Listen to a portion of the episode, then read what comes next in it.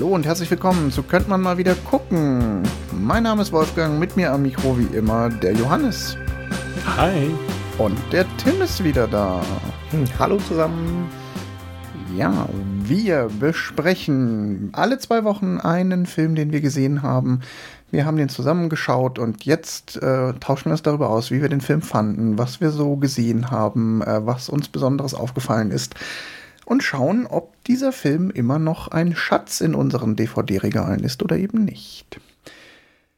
Und Johannes, du hast zum Abschluss unserer Dreierreihe Kostümfilme dir was ganz Besonderes ausgedacht.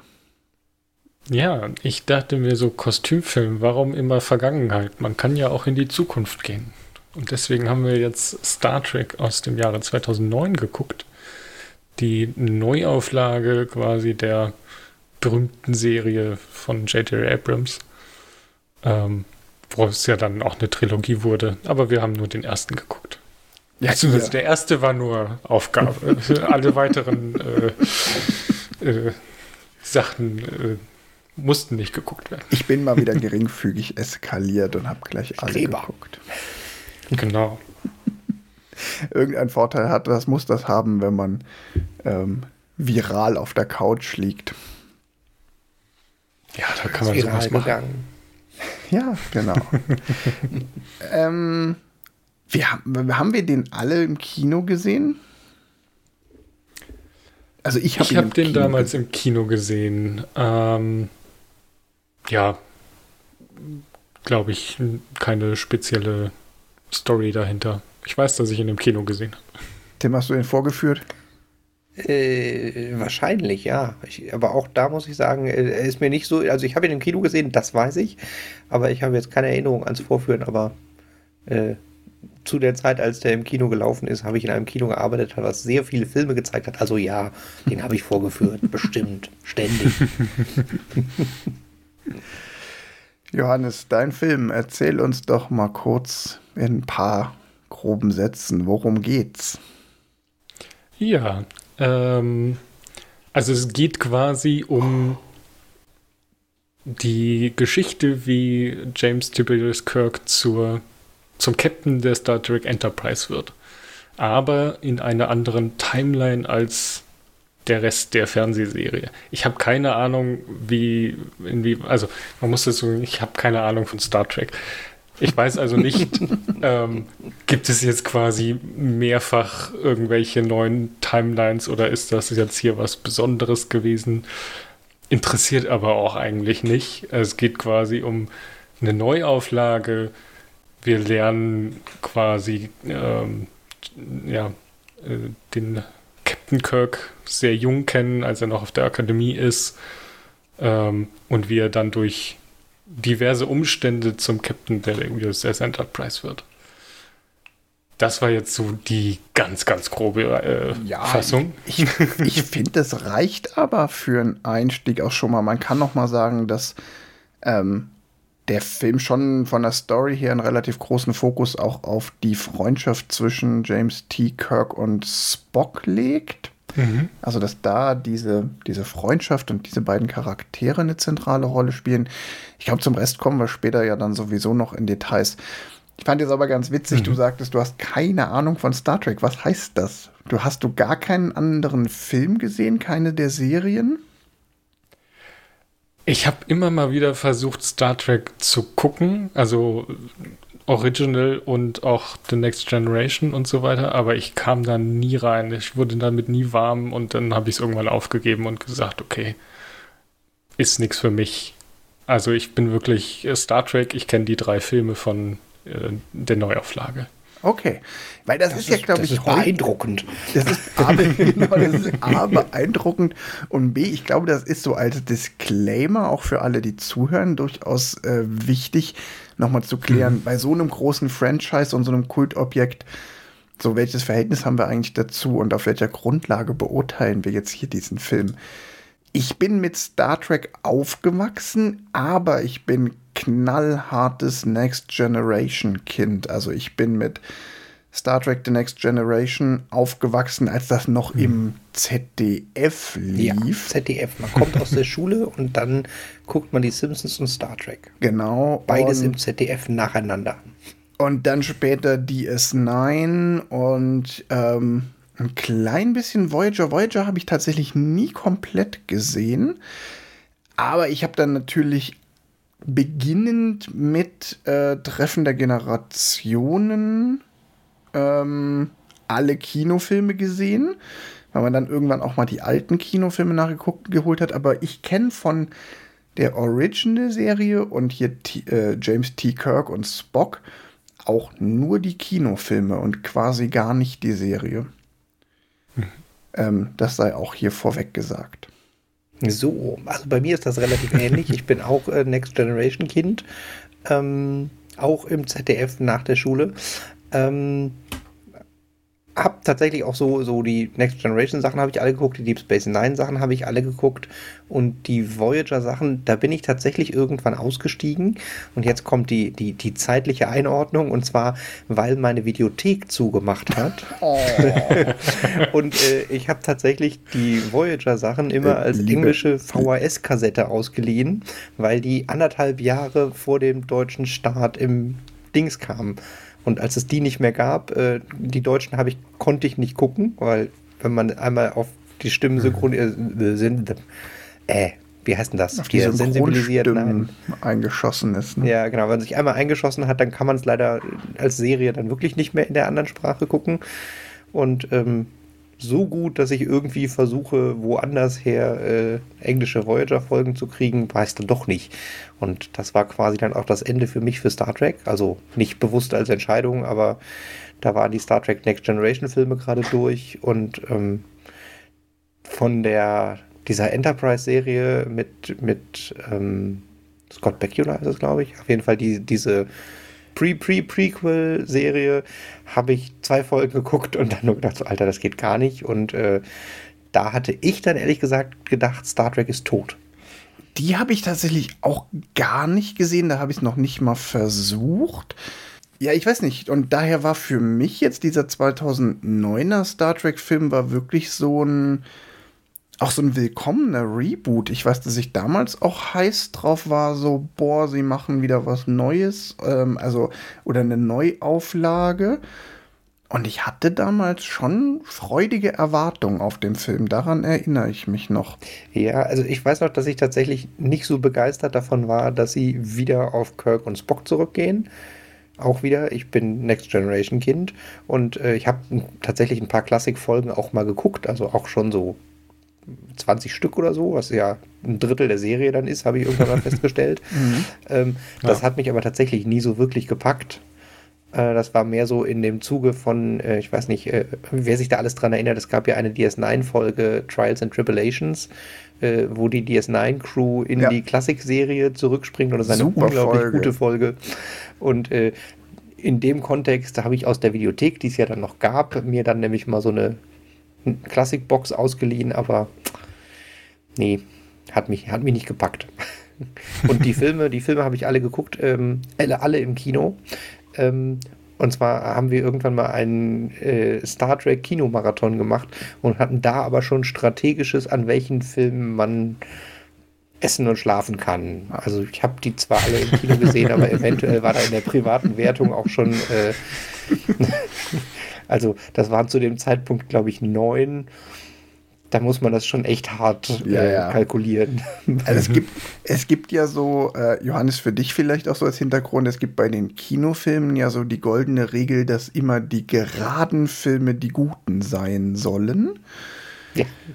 Ähm, also Star Trek 2, 4, 6, 8 und 10. Ähm, wobei ich weicht da vom Mainstream ein bisschen ab, weil ich habe eine ne große Liebe für Star Trek 9, der Aufstand. Und ich finde First Contact Star, Trek 8 im zu Gegensatz dazu gar nicht so gut.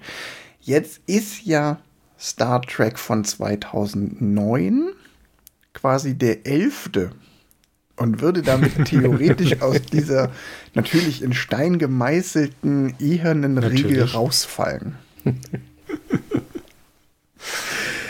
Ähm, aber lass Jetzt, uns doch warte, mal. warte, warte, warte, warte. Dann muss ich, da muss ich direkt aufspringen.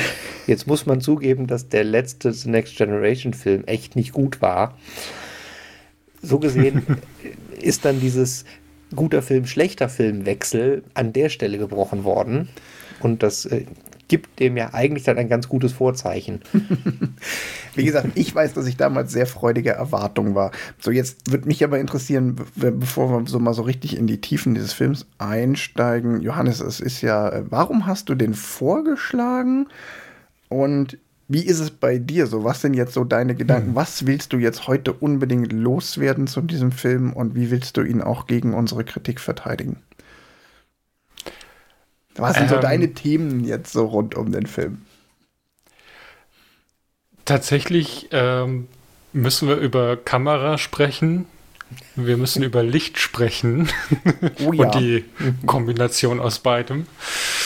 Ähm, und ich glaube, man kann auch so ein bisschen über Cast and Crew nochmal drüber schauen, weil da sind so ein paar versteckte Gesichter drin, die mir tatsächlich jetzt beim, beim Gucken nochmal aufgefallen ist. Also ein sehr junger Chris Hemsworth zum Beispiel spielt mit. Ja. Ähm, und ja, ich glaube, ähm, den Rest klären wir dann. also storymäßig ähm, habe ich jetzt keinen Punkt, wo ich sage, da müssten wir unbedingt noch drüber sprechen, sondern eher so generell. Aber was war der Grund, warum hast du ihn vorgeschlagen? Ach so, genau. Ähm, ich habe den vorgeschlagen, weil ich fand Tims Definition in unserer ersten Folge sehr gut ähm, zu Kostümfilm. Jeder Mensch, der im Hintergrund rumlaufen muss, muss quasi verkleidet werden. Und das passt da sehr gut und es ist halt per, per dieser Definition ein Kostümfilm, aber halt nicht ein Kostümfilm in dem klassischen Sinne, was man da sich drunter vorstellt. Nichtsdestotrotz ist es ja auch hier, dass diese Uniformen eine, eine Bedeutung haben, die sehr schnell einen, ähm, also die auf den ersten Blick zeigen, wozu gehört der Mann und äh, wenn er, wenn er äh, vom Schiff runtergeht und rot ist, dann muss man ihn nicht beachten, weil er gleich stirbt. Also es hat, äh, es gibt ja so ein paar Memes, die glaube ich jeder kennt, auch wenn der, also die selbst ich kenne und ich habe keine Ahnung von Star Trek, ähm, die sie ganz gut auch in diesem Film, glaube ich, bedienen. Mhm. Ähm, und das, glaube ich, ganz geschickt machen, ähm, das so subtil zu machen, dass man es nicht direkt sieht, aber äh, wenn es dann passiert, quasi ähm, weiß, okay, ja, das, das gehört so, das muss so, das wir, ist Star wir, wir haben Trek. ja dabei sogar, wir haben ja dabei sogar gelernt, dass man sich nicht nur äh, im roten Shirt nicht runterbeamen sollte, sondern man sollte auch im roten Anzug keinen äh, Fallschirmsprung äh, Sprung aus der Atmosphäre machen. Sonst äh, verbrennt man nämlich direkt.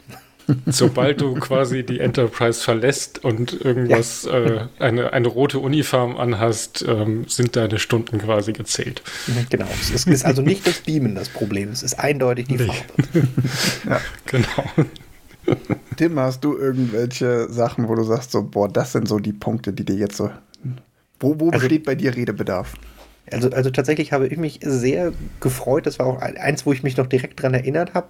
Äh, die Lösung für das, äh, nee, wir machen jetzt aber unsere eigene Geschichte. Also das, was äh, der Johannes gerade eben so angeschnitten hat mit, ah ja, aber die sind ein bisschen anders, fand ich tatsächlich extrem gut. Also in den Film integriert und gut für das Rebrand, Re, wie auch immer, äh, von der Star Trek-Serie, weil tatsächlich ähm, Star Trek-Fans sind, obwohl das ja so eine schöne, tolerante Welt ist, jetzt relativ häufig nicht so richtig tolerant. Also zumindest weiß ich, dass das früher so war. Das ist schon sehr fanatische, äh, aber nein, in Folge so und so hat er das und das gesagt, deshalb kann jetzt das nicht und dann Ja. ist das ein schrecklicher Filmfehler und so. Und ähm, das fand ich enorm gut umgangen mit diesem ja, und äh, im Laufe des Films stellt sich heraus, es ist alles eine parallele Dimension, alternative Realität, wie auch immer. Ja, können wir gleich noch mal ein bisschen Das drauf. äh, fand ich super. Okay. und die Kostüme, noch, können wir auch noch mal gleich drüber reden, weil wir sind ja, ja beim Thema Kostümfilm, fand ich auch noch mal spannend jetzt so in der Betrachtung. Also ich habe auch zwei Stichworte mitgebracht. Ähm, das eine Stichwort ist tatsächlich ähm, auch wie bei dir, Tim, äh, dieses ganze Thema Reboot. Ich finde, ähm, das ist bei dem Film wirklich so interessant. Das ist wirklich so ein ähm, Musterbeispiel oder ist nicht, nicht, also gar nicht wertend gemeint, aber es ist so ein gutes Ex-Beispiel für ein Reboot, dass man da eigentlich kaum drum rumkommt. Und mein zweites Thema, das ist ein bisschen Star Trek bezogener, weil ich glaube, das ist so eine Urwurzel der Probleme von Star Trek Kinofilmen. Dieses Verhältnis Kinofilm oder Serie. Mhm. Und ähm, das ist, glaube ich, im Zusammenhang mit dieser Episode auch ganz spannend. Wollen wir mal mit dem Thema Reboot anfangen? Ja.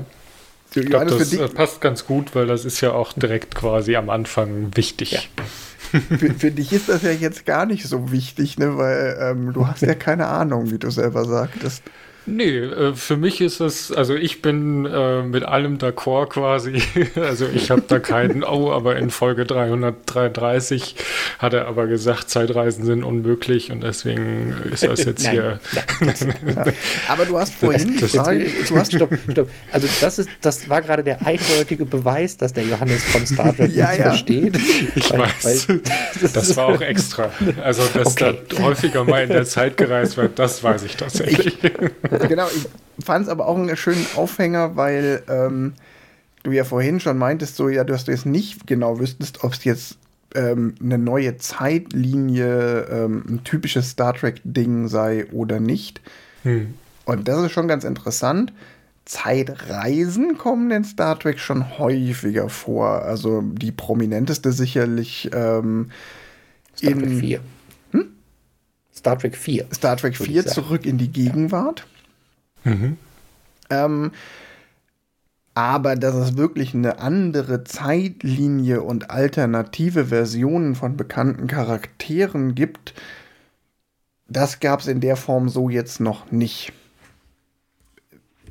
Wenn es was gab, dann gab es Charaktere, die gleich waren, aber die aus irgendeinem Grund in der Zeit versetzt waren. Es gibt bei, bei Next Generation gibt es auch eine Folge, die Dyson-Sphäre, sehr schöne Folge auch, in der taucht dann Scotty nochmal auf, aber halt in seiner ganz normalen Inkarnation, weil er halt zwischendurch 100 Jahre in irgendeinem Transporterspeicher gefangen war ähm, und so überlebt hat. Hm. Aber ja, das. Und, und, und es gibt auch noch, auch klassisch, also auch aus der klassischen Serie, aber in ich glaube bei Next Generation nicht, aber das legendäre Spiegeluniversum gab es auch schon sehr früh. Das gibt es noch. quasi eine andere Dimension gibt, wo es alle Menschen auch nochmal gibt und die sind aber alle jeweils böse. Mit dem also bösen Riker. Genau. Der, der, genau, und von, von Riker gibt es doch aber auch mindestens, glaube ich, drei Versionen. Es gibt ja noch. Ja, da gibt es auch noch, den noch bösen, auch einen Transporter-Pufferfehler. Den bösen Zwillingsbruder. und irgendwie gibt es, ja, sowas gibt es dann schon mal bei Einzelcharakteren, aber so richtig eine komplett andere Zeit, Timeline gibt es nicht. Mhm. So, und wie funktioniert das jetzt in diesem Film, Tim? Ja, in diesem Film haben sie das dadurch gelöst, dass ähm, als Ursache vom Film, also es ist in der, in der Chronologie, in der Erzählung wird es nicht direkt klar. Der Film fängt damit an, dass ein ominöses, riesiges Raumschiff auch auftaucht und ähm, ein Föderationsschiff zerstört und da wird dann von, von dem Herrn Kirk geredet und man denkt natürlich die ganze Zeit, oh, wir sind in einem Star Trek-Film, das ist Kirk. Und äh, es stellt sich danach raus, nein, nein, das ist der Vater von Kirk, der sich gerade damit Kirk überleben kann, sich selbst und das Schiff opfert. Das heißt also quasi, der Film fängt 20 Jahre äh, vor der richtigen Handlung an und dieser Punkt ist aber quasi der Punkt, wo die Zeitebenen gebrochen werden, äh, weil in der Zukunft und in dem Star Trek, was es früher schon gab, äh, der alte Spock versucht ähm, mit Technobubble, bla bla bla bla bla, äh, roter Materie ein Wurmloch zu stopfen. Das klappt nicht, äh, dann wird dabei äh, Romulus zerstört und ähm, äh, entsteht aus Versehen dieses Wurmloch, wo dann A die, die der Romulaner Nero, der der Bösewicht in dem Film ist, in die neue Gegenwart kommt ja. und da quasi über dieses in der Gegenwart auftauchen und das Töten von äh, Kirks Vater eine neue Zeitlinie beginnt. Genau, also irgendwie. Das erfährt man aber alles erst so alles im erst Laufe spät im Film. der Geschichte. Und ich muss auch sagen, wenn ich also, warte, also vorher konnte man sich als Star Trek-Fan schon total aufregen, weil quasi äh, was und hier Kirks Vater gestorben und das soll jetzt, und das passt ja alles nicht. Und äh, also ich bin da auch nicht tief drin, aber ich weiß, dass das damals getan wurde. Und äh, in der Vorstellung, ähm, dass Spock und Kirk zusammen an einer Akademie sind und da ist dann nochmal ganz, ganz trickreich dieser ähm, Kobayashi Maru-Test, den den Kirk macht, der kommt tatsächlich in der klassischen Geschichte immer vor, als Kirk ist der erste und Offizier einzige. gewesen, der erste und einzige, der diesen Test bestanden hat, in dem es eigentlich darum geht, äh, mit Verlust klarzukommen. Und äh, es ist auch in der Klassikserie, wurde es schon, oder in den Filmen, weiß ich gerade gar nicht, wurde schon erwähnt, ja, wie hast du das eigentlich gemacht? Ja, ich habe gefuscht, ich habe den Computer gehackt. Und das wurde dann sozusagen gezeigt in der anderen Zeitebene als Aufhänger für die Origin Story von wie, wie Kirk und Spock sich kennengelernt haben. Und dann ist es halt noch lustiger, wenn man quasi die ganze Zeit ein bisschen damit spielt, diese historischen Fakten aus Star Trek Lore-Sicht falsch darzustellen, wenn man vorher noch nicht weiß, dass sie das alles hinterher wieder äh, gerade ziehen über den Spock aus der klassischen Serie, der erzählt, ja. jo, ich habe ja hier die Zeitlinie verändert. Genau, also das Interessante ist, dass man halt ähm, in diesen Film reingeworfen wird mit ähm, klar abweichenden Charakteren von dem, was man kennt und einer Neuinterpretation von bestimmten historischen Ereignissen und man erst als Zuschauer damit so ein bisschen alleine gelassen wird und damit klarkommen muss. So, Moment, ja, was, was haben die mit meinem Kirk gemacht? Und der Film einem dann so auf zwei Dritteln des Weges, also eigentlich genau am Midpoint des Films, so am, am Wendepunkt, dann aufmacht, ah, nee, das ergibt doch auch in Kombination mit dem, was ich kenne, eine Logik unter der Voraussetzung, dass mir dann klar wird, ach so, die haben hier eine neue Timeline, eine neue Zeitlinie abgespalten. Und es gibt beides parallel und dadurch hat das aber auch einen gewissen Sinn und beides hat halt eine gemeinsame Vergangenheit bis genau zu diesem ähm, diesem Kelvin-Ereignis, wie es heißt, also dieser Zerstörung der USS Kelvin zu Beginn des Films. Und das ist erzählerisch auch meiner Meinung nach gar nicht schlecht gemacht. Ja, und es funktioniert halt doppelt. Also es funktioniert einmal für die Hardcore-Fans oder Halb-Hardcore-Fans auch. Und jetzt haben wir ja das schöne Beispiel, äh, dass Johannes als ah ja, Star Trek, ach, ich gucke mir das an, den Film trotzdem gucken kann und der trotzdem super mhm. funktioniert, weil es ist nicht, du brauchst halt dann auch das ganze äh, Star Trek-Lore-Wissen nicht. Sie bringen einen als Nicht-Star äh, Star Trek-Gucker ganz gut da rein und ähm, du, du lernst halt genauso die Charaktere kennen wie bei jedem anderen Film quasi, ohne dass du denkst, ah nee, also Kirks Vater ist tot, nee, ich kann den Film nicht weitergucken, sondern das, das ist halt ähm, für jemanden, der das jetzt nicht weiß, eigentlich vollkommen egal. Es ist halt eine schöne Heldenstory. Und ähm, ja es ist halt wirklich ein ganz guter Reboot. Alle, die diesen Film gucken, müssen die Charaktere erstmal neu kennenlernen. Diejenigen, die in Star Trek drin sind, haben halt so Fanservice-Momente, weil Grundzüge der Charaktere sind schon sehr gleich. Manche mehr, manche weniger und vor allen Dingen die, die, die Charaktere aus der zweiten Reihe, die sind, glaube ich, hm. stärker am Original, also Pille, der, der Arzt, McCoy zum Beispiel, ist, wenn ich das richtig verstanden habe, doch relativ nah so von der Charakterisierung an dem Original McCoy. Mit großer Vorsicht, das ist das, was ich so wahrgenommen habe. Wohingegen jetzt Kirk und Spock ähm, einfach aufgrund der Handlungsveränderungen äh, viel weiter weg sind. Und bestimmt bestimmte Dinge tauchen dann ja auch auf. Also sie haben ja so ein paar Fanservice-Momente drin. Das eine ist das ähm, Kobayashi Maru, ähm, dieser Test. Hm. Das ist ja schon auf der einen Seite relativ harter Fanservice, dass das drin ist. Mich hat das so ein bisschen, ehrlich gesagt, an den Castle Run in Star, Star Wars äh, Solo, Star Wars Story erinnert, dass man so ein äh, Ereignis nimmt, was jeder kennt, aber nie gezeigt wurde und das dann in so einen, einen relativ neuen Film einbaut. Ähm, aber es Da hat mich tatsächlich so ein bisschen dran gestört, als ähm, wir wissen alle, der, der fuscht da am Test rum, quasi, also an den Ausgangsbedingungen, dass er quasi so total lässig da sitzt und gar nicht versucht rüberzubringen, dass er gerade hier nicht fuscht. Also äh, fand ich so ein bisschen unglaubwürdig, sagen wir so. Da, da sprichst du was an, da würde ich gern später noch mal ein bisschen drauf mhm. kommen. Das finde ich auch eine eklatante Schwäche des Films. Ich finde diesen Reboot-Faktor total gut. Ähm, mich stört aber die Charakterisierung von Kirk und die mhm. Zeichnung, mhm. wie die Figur gezeichnet ist. Massiv. Unter anderem kann man das schön an der Szene festmachen. Ähm, können wir aber gleich noch mal drauf eingehen. Ja, Hat denn das, war dir das bewusst beim Gucken, Johannes, dass das so ein Fanservice-Ding ist? Dass das, äh, also das Kobayashi Maru äh, ist mir auch ein Begriff gewesen. Ähm, und dass das dann ein Fanservice ist, hat man schon auch gemerkt. So von wegen, okay, ähm, er wurde dreimal irgendwie erwähnt mit Nein, den kannst du gar nicht äh, bestehen. Der ist so designt, dass man den nicht bestehen kann. Und wenn du den bestehst, dann äh, ja, ist das schon was Besonderes sozusagen. Und ähm, ja, das äh, hat man dann doch schon mitbekommen.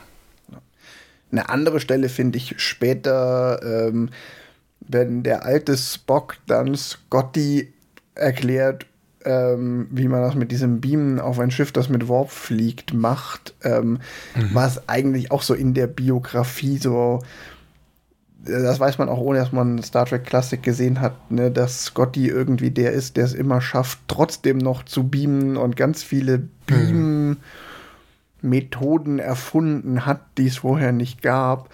Das ist halt auch so in seiner Charakter-DNA angelegt und ähm, das ist hier natürlich auch so ein bisschen witzig, dass dann der, der Alte aus der Zukunft dem Jungen erklärt so, ich erkläre dir jetzt mal, was du in 20 Jahren erfinden wirst und zwar so geht's. Das fand ich aber tatsächlich noch eine schöne Querreferenz zu Star Trek 4, äh, wo die, der, der Zukunft Scotty äh, in der Gegenwart 1989 oder so, äh, als sie durchsichtiges Aluminium brauchen, dem, dem Ingenieur, der bekanntermaßen das später erfunden hat, sagt, was er erfinden soll. Also es gab quasi denselben okay. Zeitreise-Paradox ah. schon mal in einem Star Trek-Film in Ah, okay. Äh, aber du bist doch der Erfinder von transparentem Aluminium. Hä, was? Ja, warte mal. Tippt in die Formel in den Computer und dann, oh, und damit hat er quasi den Erfinder dann auch zum Erfinder gemacht. Das war mir jetzt ja. gar nicht mehr so bewusst, ja. Okay, weil da, das erklärt, warum äh, das quasi so ein Ding ist, von wegen, ja, der muss das gar nicht erfinden. Also dieses Paradox, was du gerade ansprichst. Was mir tatsächlich dann da so ein bisschen aufgestoßen hat, weil ich hätte es besser gefunden, wenn quasi der alte Spock ihm den wichtigen Hinweis, dass der, der Raum sich bewegt und nicht das Schiff oder so einfach nur gibt und das quasi dann mhm. äh, ein Katalysator ist dafür, dass er das Beam auf Warp irgendwie rausfindet oder so. Aber wenn das quasi schon mal so passiert ist, dann erklärt das als, ja, äh, wir, wir machen das jetzt so, weil das ist quasi schon mal passiert und das ist okay. ja, und ich finde es tatsächlich auch relativ schlüssig vom äh, Star Trek Zeitreiselogik ignorieren. Also das, die Zeitreise mhm. bei Star Trek hat immer das, dass sie es quasi alles völlig ignorieren und äh, auch das Ende jetzt vom Film verrät ja auch nichts zu. Wir sponsern, äh, spoilern eh, aber äh, ich habe mich da sehr gefreut, äh, als am Ende der alte und der junge Spock sich treffen und mhm. der alte Spock ihm sagt, ja, ich, ich habe es ihm nicht gesagt, aber er hatte irgendwie das Gefühl, dass die Welt zusammenbricht, wenn ihr euch seht. Ja, völliger Quatsch. Da habe ich mich auch sehr drüber gefreut, weil sie halt genau mit ja. diesem Ja, wir kümmern uns bei Star Trek halt nicht hier um Zeitreiseparadoxe. Das ja, ist also das für wird, andere. Das wird auch generell in Star Trek nie auch nur thematisiert, dass da was passieren könnte oder dass man besonders aufpassen hm. muss, wenn man in die Vergangenheit reist. So ganz im Gegenteil. Also Next in First Contact geht es auch darum, im Endeffekt in einem großen Teil der Geschichte, dass die Crew der Next Generation Enterprise äh, dafür sorgt, dass die Menschheit überhaupt den Warp-Antrieb erfindet. Also. oh, jetzt mir fällt gerade, es gibt dieses, dieses äh, Parallelzeitlinien doch bei Star Trek auch schon immer, aber äh, es gibt eine Next Generation Folge mit, ich glaube, sie heißt die alte Enterprise, wo sie äh, auf eine Parallelwelt stoßen, wo die äh, Föderation im Krieg mit den Klingonen ist und ähm, sich dann, da ist Tascha Ja noch mal da, das ist jetzt ja. hier für die, die Tiefnerds, mhm. ja. äh, und, und opfert sich quasi mit, äh, sie geht zurück in die Welt, wo sie, oder vielleicht auch nicht, nein, also man denkt das als Zuschauer, dass sie sich selber wieder opfert äh, und lieber wieder zurück in ihre Welt geht, wo ein Schiff der Föderation den Krieg entscheiden kann, äh, anstelle in der heilen Welt zu bleiben, in der die Serie spielt. Also die Parallelebenen gibt es schon als, als Stilmittel bei Star Trek. Ja, es gibt sie. Insofern müssen wir vielleicht die Aussage vom Anfang ein bisschen äh, präzisieren.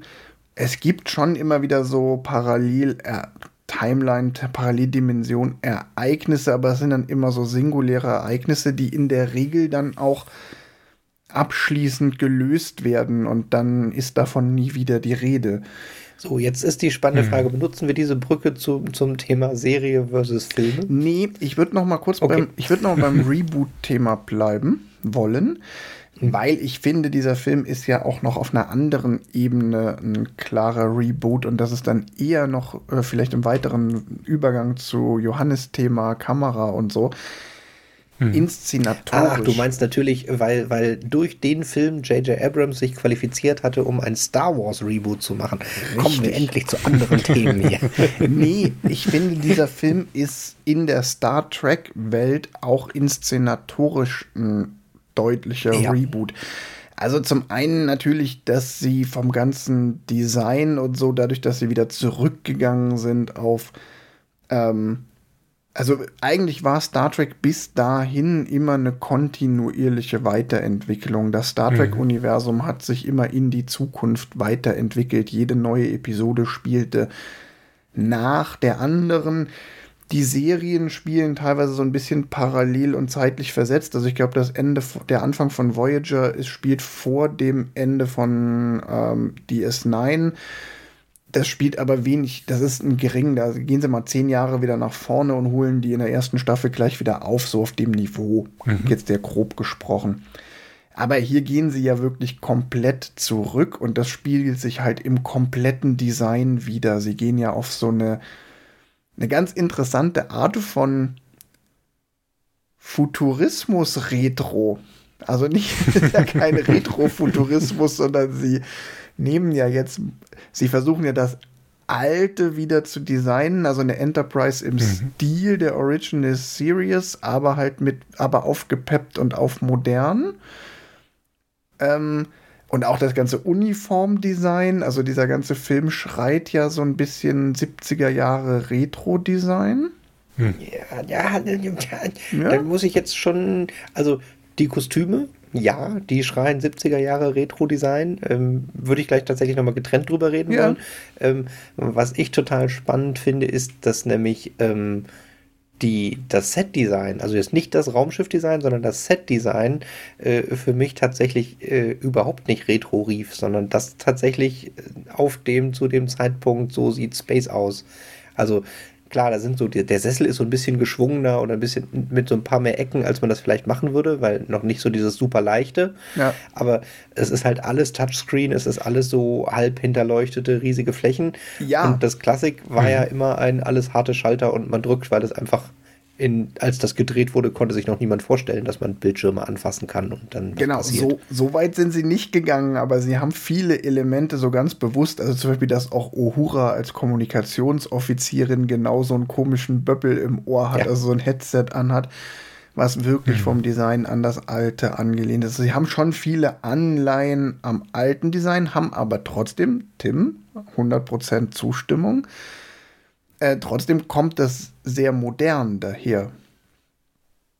Und ähm, das Weitere ist ja, ähm, die, also Star Trek hat in der Inszenierung hing immer an den Begrenzungen der Filmtechnik. Es gibt irgendwie so eine Anekdote, ich weiß nicht, ob die stimmt oder nicht, dass in der Original Series man immer nur die rechte Seite ja. der Enterprise sieht. Das stimmt. Weil auf der linken Seite kommen die Kabel aus dem Modell. das stimmt und äh, man merkt es nicht, weil man auf dem Modell die Schrift nicht lesen kann und sie ab und zu äh, das negativ gespiegelt haben. Also man so. sieht quasi die Enterprise mal von links und von rechts, es ist aber immer dieselbe Seite von dem Modell, weil man eh nichts lesen kann. Und auch dann Next Generation, wo es dann schon langsam anfängt, dass ein paar digitale Effekte dazukommen, war trotzdem noch extrem limitiert, super statisch. Also in Next Generation finden Weltraumkämpfe so statt, dass zwei Raumschiffe sich gegenüberstehen, statisch und sich dann anfangen zu beschießen. Und erst Ende der 90er, Anfang der 2000er kommt dann plötzlich Bewegung in ähm, auch Raumschiffe. Also ich glaube, auf der Kinoleinwand war das mehr oder weniger so, dass in Star Trek Nemesis fängt die Enterprise mal wirklich an, Manöver zu fliegen. Und davor ist das alles super limitiert, weil es einfach auch von der Tricktechnik noch nicht so weit war. Und dann sieben Jahre später mit Star Trek 2009 haben sie halt diese Limitierungen nicht mehr und brechen das ja auch voll auf. Also siehst du, die, die, der Film ist ja sehr stark auf Action getrimmt und auch wirklich auf Weltraum-Action. Mhm. Ja, wobei sie auch, auch im Innern dieser Action haben sie ja auch mit dem, also das, das auch ein klassisches Star Trek-Klischee äh, ist ja auch immer, alle sitzen auf der Bühne und wackeln, äh, auf der Brücke und wackeln so ein bisschen nach rechts und links und äh, das ist dann die Turbulenz im, im Raumschiff. Äh, das fand ich nämlich zum Beispiel auch super gelöst, wie sie diesen Effekt einerseits noch drin haben und andererseits über, über die nicht mehr statische Kamera und die manchmal auch ein bisschen nervig, aber Dinge, die zwischen der Kamera und der Action im Weg stehen, wo man sich immer fragt, wo, wo fährt denn die Kamera jetzt rum? Was stehen denn da jetzt noch für Hydrauliksäulen auf einmal auf der Brücke, die im Vordergrund auf einmal im Weg sind? Ähm, verstärkt aber diesen Effekt nochmal enorm. Dieses ja. hier alles wackelt und äh, ja. Was, was ich halt so ähm, als der langen Rede kurzer Sinn hinten anstellen würde, man merkt diesem Reboot an, dass Teil dieses Konzeptes, wir machen einen Star Trek Reboot, war sicherlich auch so, und jetzt machen wir mal richtige Action in Star Wars. Und das merkt man dem Film an. Und ob es ist und es hat gute und schlechte Seiten. Ja, das ist, äh, das ist sehr gut. Tatsächlich ähm, war ich da, also ich habe sehr viel Spaß bei dem Film gehabt, aber das ist einer von den größeren Kritikpunkten an dem Film, dass ich fand, dass ich durch diese äh, Action es sich an ganz vielen Stellen nicht anfühlt wie Star Trek, sondern wie der Regisseur wollte Star Wars machen. Das sagt sich jetzt natürlich sehr leicht, wenn man weiß, dass der Regisseur hinterher Star Wars machen durfte. Aber ähm, das war tatsächlich ein, das ist beim Gucken macht Spaß, aber gefühlt war so, ach Mensch, das, das brauchte die Serie doch nicht. Also. Lass, lass mal die unvoreingenommene. Was, was sagst du dazu? Dieses, ähm, ich fand das tatsächlich gar nicht schlimm. Also ich habe da weder negativ noch sonst irgendwelche äh, Assoziationen zur Action. Ich fand, die war gut. Ähm, sie hat mich aber weniger an Star Wars erinnert, sondern eher an andere Werke des Regisseurs, sowas wie Mission Impossible. Also ja, der hat ja, ja, auch Mission Impossible 3 gemacht. Und ähm, da hatte ich so die Einflüsse gesehen, die er so gesehen halt. Also sie springen halt irgendwie aus dem Transporter auf irgendeine so Plattform, die gefühlt 20 Meter im Durchmesser ist. Dieser, dieser komplette durch eine Atmosphäre und sonst was. Ja. Also. also dieser komplette Fallschirmsprung ist ja Mission Impossible. Ja. Mhm. So von der ganzen Art, ob das jetzt zwingend in dem J.J. Abrams Mission Impossible so vorkommt, aber es ist eigentlich da merkt man, wo der, zumindest aus welchem Franchise er kommt. Genau. Ähm, ich, ich bin mir nicht sicher, ob ähm, ja, ob, ob das jetzt ähm, quasi, ob mir da was fehlt, sozusagen, äh, wo man sagt, ja, nee, der, der, das ist jetzt halt ein Actionfilm und ähm, ist das jetzt gut oder schlecht? Ähm, ich fand ihn für einen Film von 2009 äh, hat er halt sehr gut in die Zeit reingepasst. Und das war jetzt nicht so, wo man denkt, so, ah, das ist entweder halt irgendwie jetzt zu sehr auf Low-Budget Star Trek äh, TV-Serie getrimmt, sodass wir sagen, wir bleiben dem Original treu. Ähm, aber es ist jetzt auch nicht so, abge so ab, äh, abwegig von einem Raumschiff, dass man sagt, nee, das passt irgendwie jetzt gar nicht zusammen. Ja, ich fand auch, dass das überzieht jetzt den Bogen nie so, dass ich dachte so, boah, äh, geht jetzt gar nicht oder reißt mich raus ich fand, man konnte sich da schon immer drauf einlassen. Insofern macht mir die Action in dem Film auch heute beim Wiedergucken immer noch ziemlich viel Spaß. Ja, ich finde auch, der Film ist nicht schlecht gealtert. Also nee. fühlt sich jetzt, hm. finde ich, von allem Gucken nicht an wie ein, wann war das, 2009? Ja, über zehn Jahre alter Film. Also das, finde ich, merkt man gar nicht. Das funktioniert alles noch hervorragend. da gibt es da gibt's zehn Jahre jüngere Filme, die deutlich ja. schlechter aussehen. Hm, Marvel, ja. ich gucke auf dich. Ähm, das funktioniert alles total super und ähm, das macht Spaß.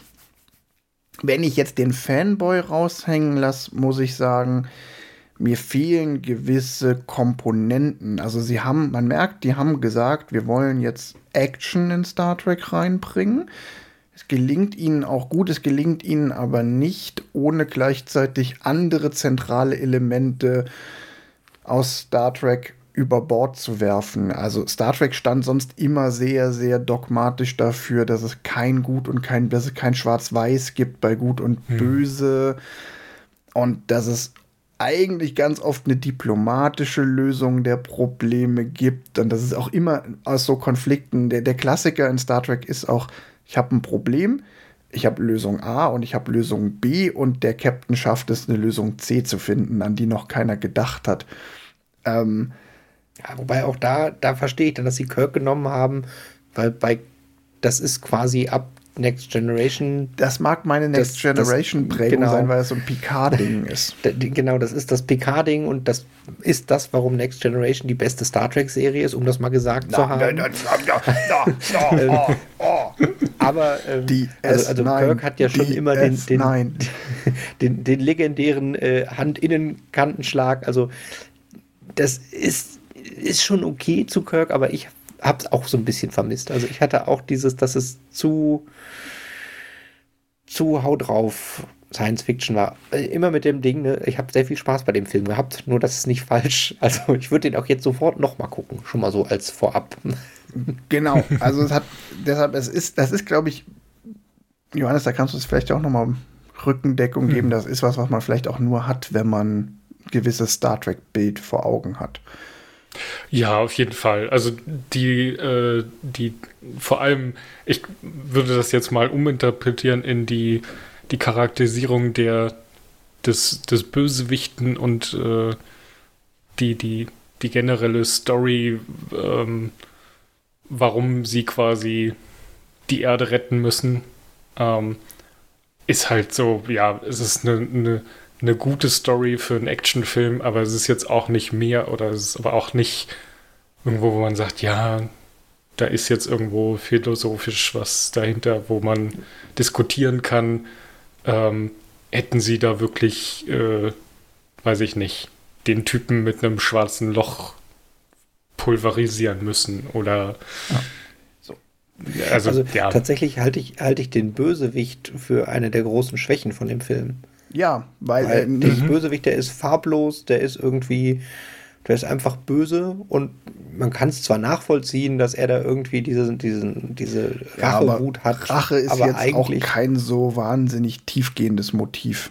Nee, und, und auch für, ich sag mal, äh, für ich, ich möchte Rache üben, dann, also als, als Rachemotiv für der eine Typ, hat quasi meinen Planeten getötet, deshalb töte ich jetzt einen anderen Planeten. Also ich sag mal, da muss man schon vorher eine andere Charakterschwäche gehabt haben. Ja, also das ist. Das, äh, die, also man könnte jetzt auch ein bisschen böse behaupten, der Bösewicht in dem Film hat halt so die Motivation von so einem Kind im Sandkasten, dem man die Sand, ne, du hast meine Sandburg kaputt gemacht, dann mache ich jetzt deine Sandburg kaputt. Ja, genau.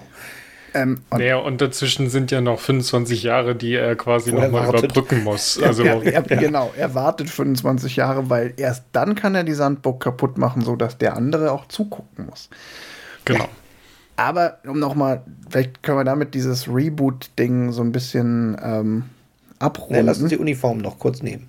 Beziehungsweise geht schnell. Ja, äh, ja. Uniform fand ich nämlich, wir sind ja Kostümfilme hier heute, äh, mhm. extrem gelungen, weil die Star Trek Classic Uniformen an sich sind halt legendär Schlafanzughemden. Und sie haben es irgendwie geschafft mit modernen Materialien und ich weiß ehrlich gesagt nicht mehr, wie sie es wirklich geschafft haben, moderne Materialien und einen besseren Unterhemd, dass es einerseits auf den Bildern direkt aussieht wie klassische Star Trek-Uniformen und trotzdem nicht wie Schlafanzughemden. Also das äh, fände ich wirklich als also großes, großes äh, Plus mhm. für die Kostümabteilung, die diesen unmöglichen Spagat geschafft hat. Ein, ja. Es sieht genauso aus wie die Klassikuniform, aber es sieht trotzdem gut aus. Und bei den alten Klassik-Kinofilmen haben die ja tatsächlich, weil die festgestellt haben, wie scheiße auf 35 mm die Kostüme aussehen, äh, die Uniform komplett verändert. Also in der Fernsehserie haben wir diese Schlafanzughemden an und in den 70ern, als sie angefangen haben, die Filme zu drehen, haben die als erstes gesagt, ah, okay, an den Kostümen müssen wir was machen, das sieht ziemlich scheiße aus. Und das haben sie jetzt geschafft. In die Kostüme sehen wieder aus wie im Fernsehen, aber nicht scheiße.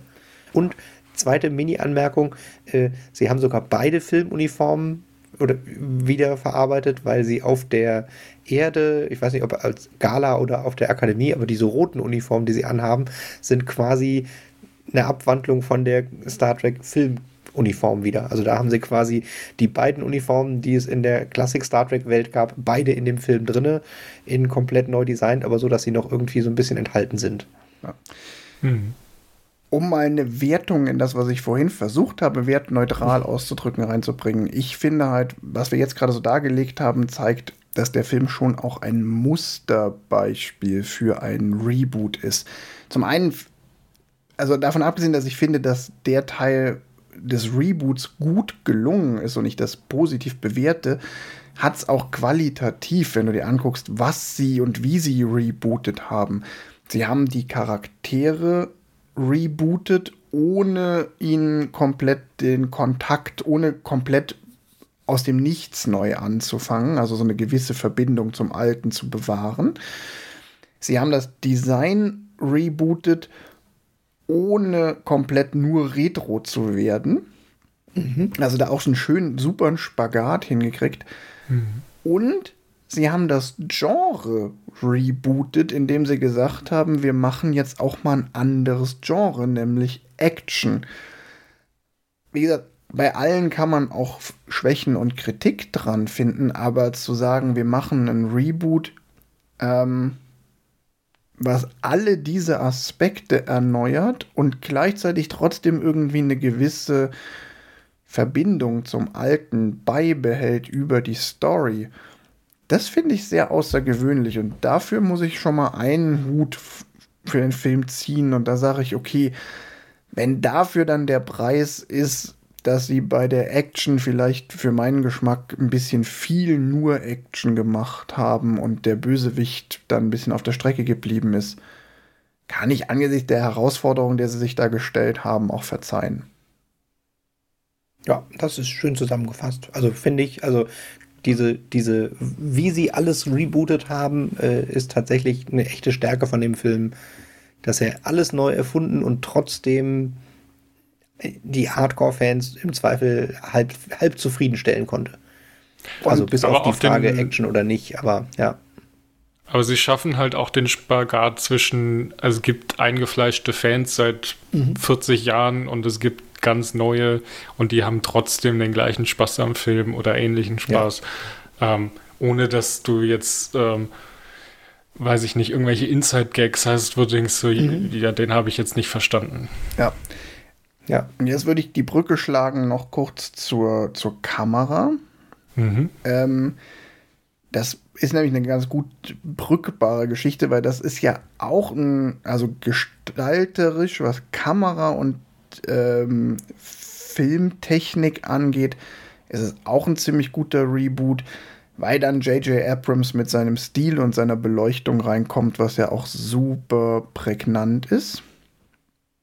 Und das spoiler ich jetzt schon mal vorweg, weil ich habe ja noch, das zieht sich nämlich dieser komplette Stil von Abrams Inszenierungen mit diesem Gegenlicht und Lensflares und Co. Das zieht sich nicht nur durch diese drei ähm, Kinofilme, sondern das haben sie sogar jetzt bis in Star Trek Strange New Worlds mit reingenommen. Sie haben mhm. diese Lensflare nach dem zweiten, nach Beyond, äh, nach Into Darkness deutlich zurückgefahren, weil der Abrams das damit ja auch ein bisschen übertrieben hat und das ja auch zum Meme wurde. Aber die Lichtführung, dass relativ viel Gegenlicht da ist und eben auch ab und an mal ein Lensflare, das haben sie beibehalten. Also mhm. der Stil von Star Trek 2009 prägt visuell das komplette Star Trek-Universum seitdem, auch durch die Serien durch. Mhm.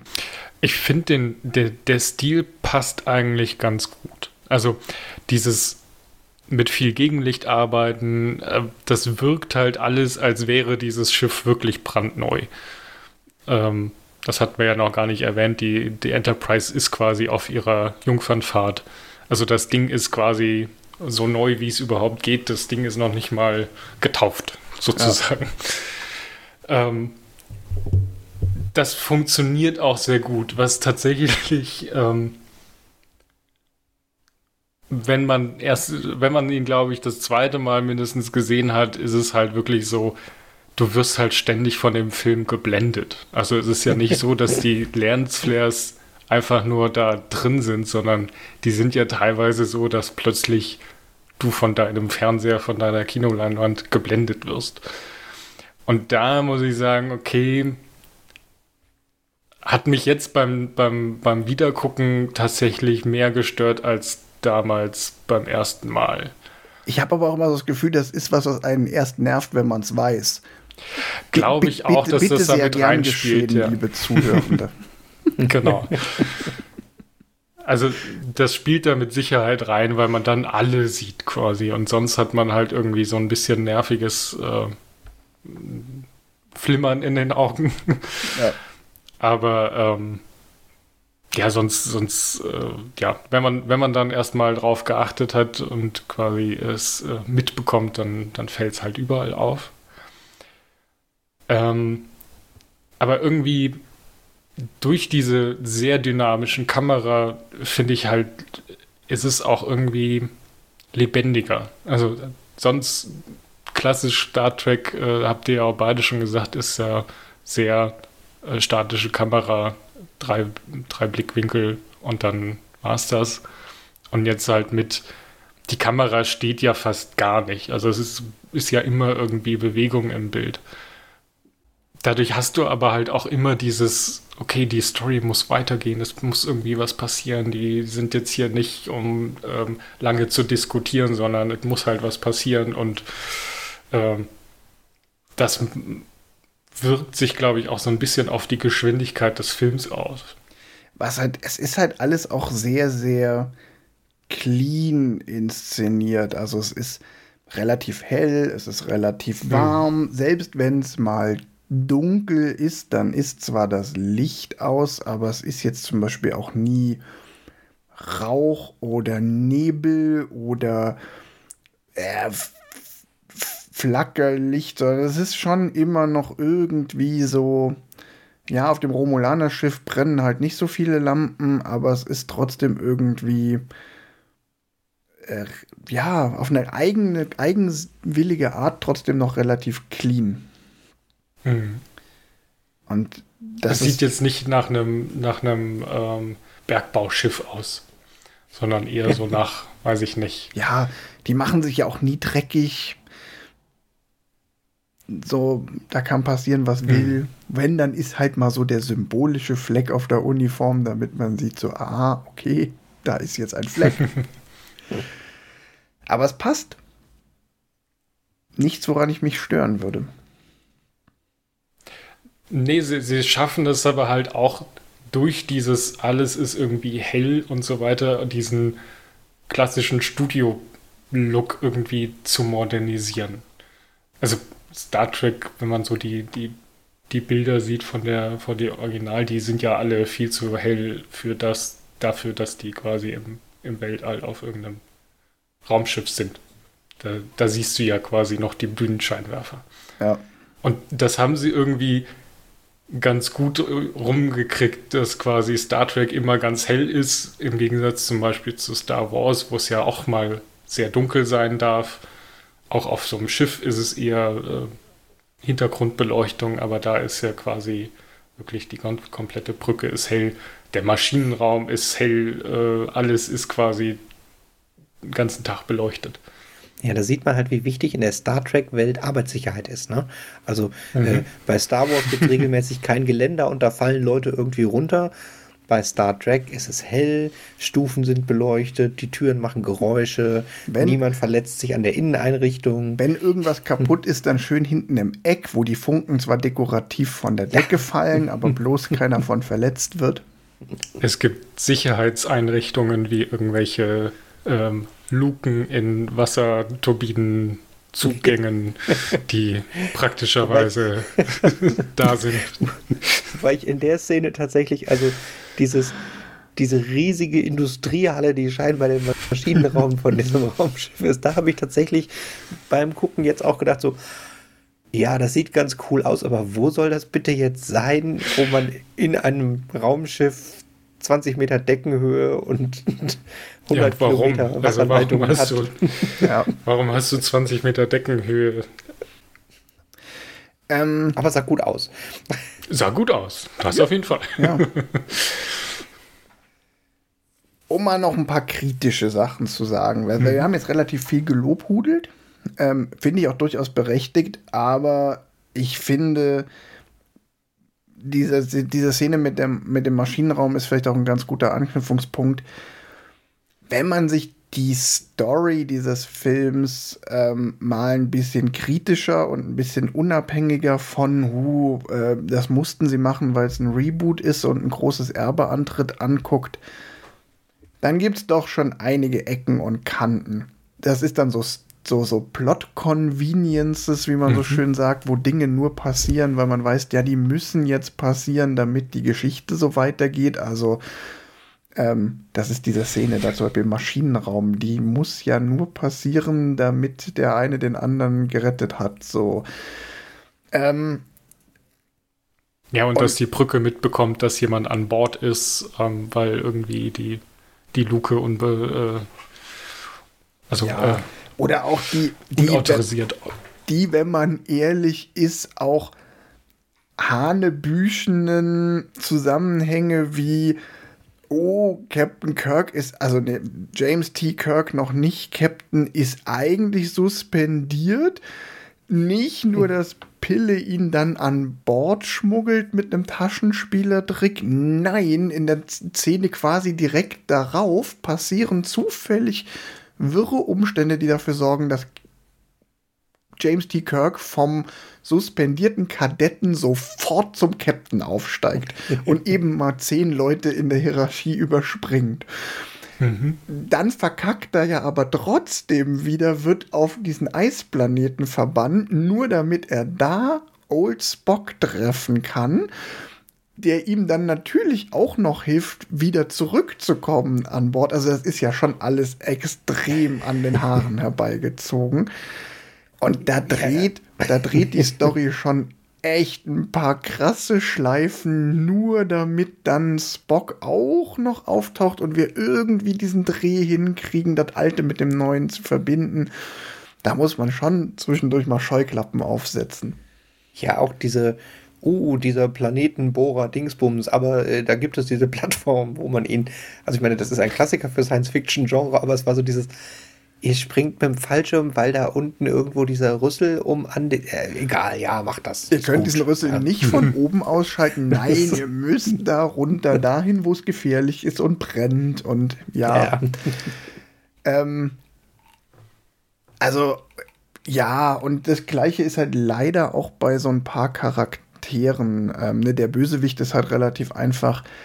Ich finde, in diesem ersten Teil ist auch Chekhov zum Beispiel als Charakter auch nur dafür da, ab und zu äh, den Comic für den Comic Relief zu sorgen und den mhm. macht er dann meistens auch noch unter doch etwas plumper Zuhilfenahme seines russischen Akzents, ähm, mhm. um es mal vorsichtig zu formulieren. Mhm. Also will jetzt keine ähm, allzu krasse Debatte darum aufmachen, weil so schlimm ist es nicht und so wichtig ist es vor allen Dingen nicht, aber ja, die Figur hat halt auch nicht viel, trägt jetzt halt auch nicht so viel zu bei. Ähm, und was mich, das sind viele, viele Dinge davon, die stören mich nicht. Da reicht meine Suspension of Disbelief, da kann ich mich drauf einlassen, weil es auch ins Genre passt. Und auch in diese rasante Inszenierung und dieses bunte und überall blinkt noch was und es explodiert was. Was mich aber tatsächlich so ein bisschen stört, ist, dass ähm, ich finde, ich mag die Figur Kirk einfach nicht in dem Film.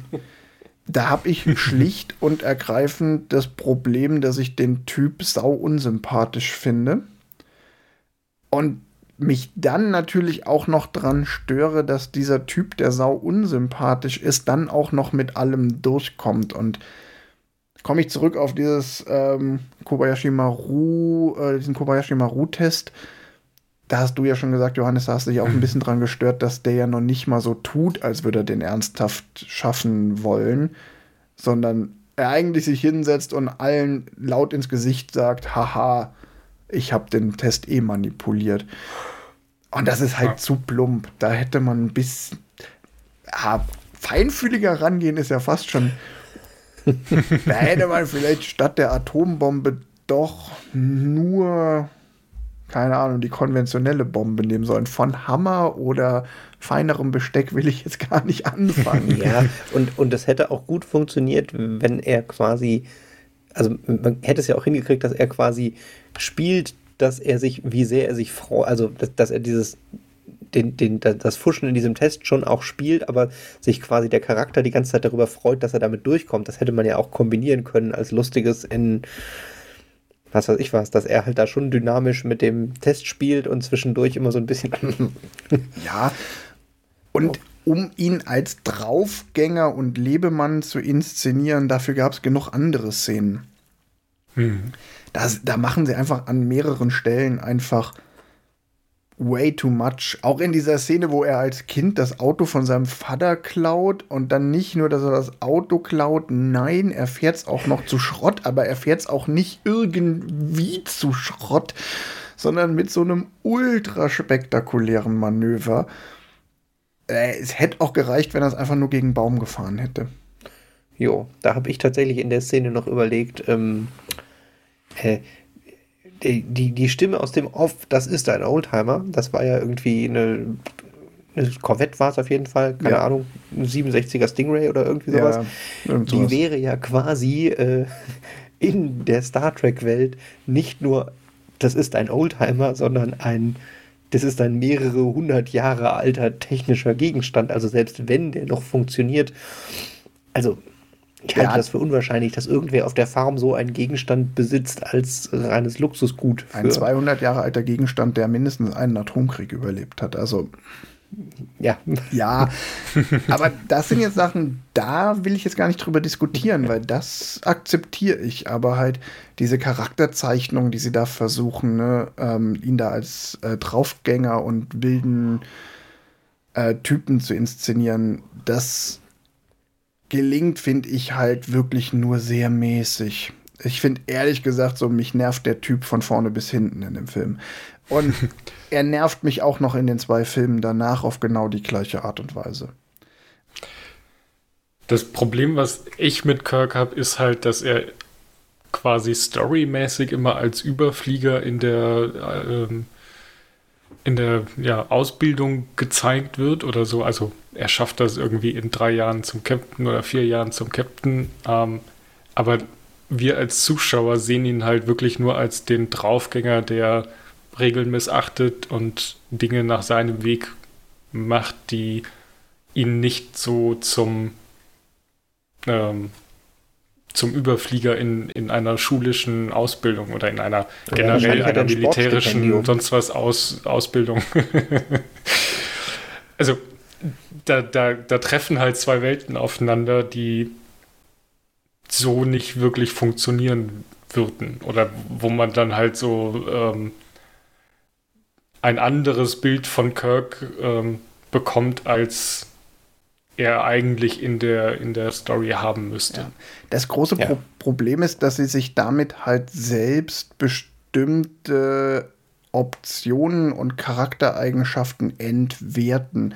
Also dadurch, mhm. dass Kirk immer nur über die gewagte Haut drauf Aktion Probleme löst. Und wie gesagt, das zieht sich durch die ganze ja. Trilogie und eigentlich so dadurch, dass der Normalfall ist, dass Kirk jedwede Regel der Sternenflotte missachtet, ist es dann auch nichts Besonderes mehr, wenn er es dann halt mal tut, weil es ist halt der Standardfall und dadurch werden dann auch bestimmte Dinge einfach, ent, ja, einfach entwertet. Es wäre hm. halt besser, wenn man sich zwei, drei dieser krassen, er hat jedwede oberste Direktive komplett ignoriert, Vorfälle gespart hätte, damit das eine Mal, wenn er es tut, dann auch wirklich Gewicht hat. Das ist so ein Klassiker, den Filme halt immer wieder machen. Das ist genau wie wenn irgendein wenn das dritte Mal in einer Serie oder in einem Film jemand von den Toten wiederbelebt wurde, dann ist es beim vierten Mal halt auch langweilig. Ach ja, kommt ja eh wieder, wenn er gestorben ist. Dann ja. hat der Tod keine Bedeutung mehr. Genau, und so hat das Regelbrechen hier halt auch keine Bedeutung, weil du weißt, okay, der kann machen, was er will. Ähm, er ist halt trotzdem noch irgendwie der oberste Offizier auf dem Schiff mit hunderten Leuten. Ja, das Schlimmste, also, was ihm passiert, wenn er eine Regel gegen eine Regel verstößt, ist, er wird halt erst eine Szene später zum Captain befördert und nicht sofort. Mhm. Ja, bitte, also das Schlimmste, was passiert, wenn er die Regel nicht befolgt, ist, man wird auf einem Eisplaneten ausgesetzt und muss dann nur ziemliches Glück haben, dass es der richtige Eisplanet ist und den, ja.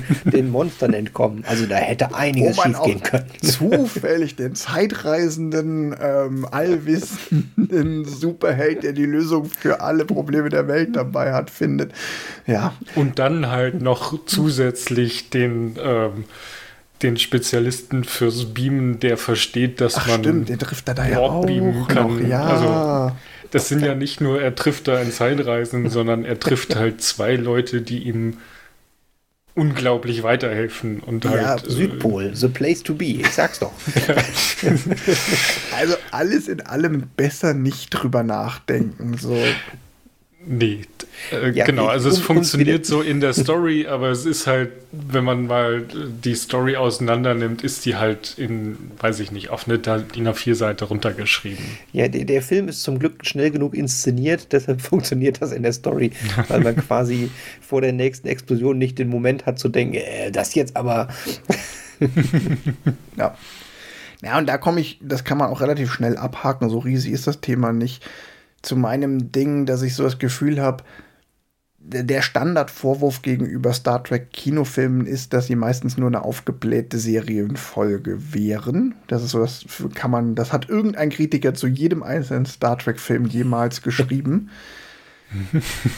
ich finde, bei dem merkt man es besonders. Ich finde den total gut, aber es fehlt dann doch irgendwie ich glaube, Star Trek von 2009 hätte einfach einen super Pilotfilm für eine sich dann anschließende Serie hergegeben, wo man dann in der Serie die Zeit gehabt hätte, so ein paar Charaktere auch noch mal länger zu entwickeln und ein paar dieser Abenteuer, die hier so en passant abgehakt werden und auch in den zweiten in den Filmen darauf dann wenigstens zu einer ganzen Folge zu machen. Mhm. Ähm, dann haben sie nämlich plötzlich wieder Gewicht, wenn dieser eine, also die haben ja alle diese James Bond Opener, die Filme. Der hier ja. ja, auch mit dem Kelvin-Ereignis und die Filme danach haben auch alle so einen James Bond-Opener, dass erstmal irgendwo ganz groß was explodiert und dann geht die Handlung los. Ach, und ich dachte, du meinst einen Scherenschnitt und äh, coole Musik und jemand schießt in die Kamera, aber. Nee, ich meine dieses, wir starten erstmal mit einer Action-Szene, aus ja. der irgendeiner Hals über Kopf fliehen muss und dann mhm. kommt der Vorspann. Ja. Und diese, diese James Bond Opener, die hätten in der Serie halt teilweise schon eine ganze Folge ergeben und dann wäre das auch nicht, nicht so en passant gewesen, dass er jetzt hier eben mal auch schon wieder ein Planet in die Luft geflogen. So. Und das ist schon eine Kritik, die ich dran habe. So, mir hätte der besser gefallen als. Äh, es ist irgendwie dann doch ein guter Pilot für eine Serie ein, spektakuläres Kinoabenteuer. Hm, ja, kann man machen, aber da muss man schon schwer Abstriche machen. Und ich glaube, dass Star Trek halt immer dann am stärksten ist, wenn sie Serie machen. Und jetzt greife ich ein bisschen vor. Ich finde auch die ganzen Versuche nach dieser Filmtrilogie Star Trek wieder mehr Leben einzuhauchen. Meine persönliche Meinung, ich finde, die funktionieren alle überhaupt nicht. Bis auf jetzt Strange New Worlds, weil sie in Strange New Worlds endlich wieder zurückgegangen sind zu diesem Planet of the Week, also Case of mhm. the Week Modell.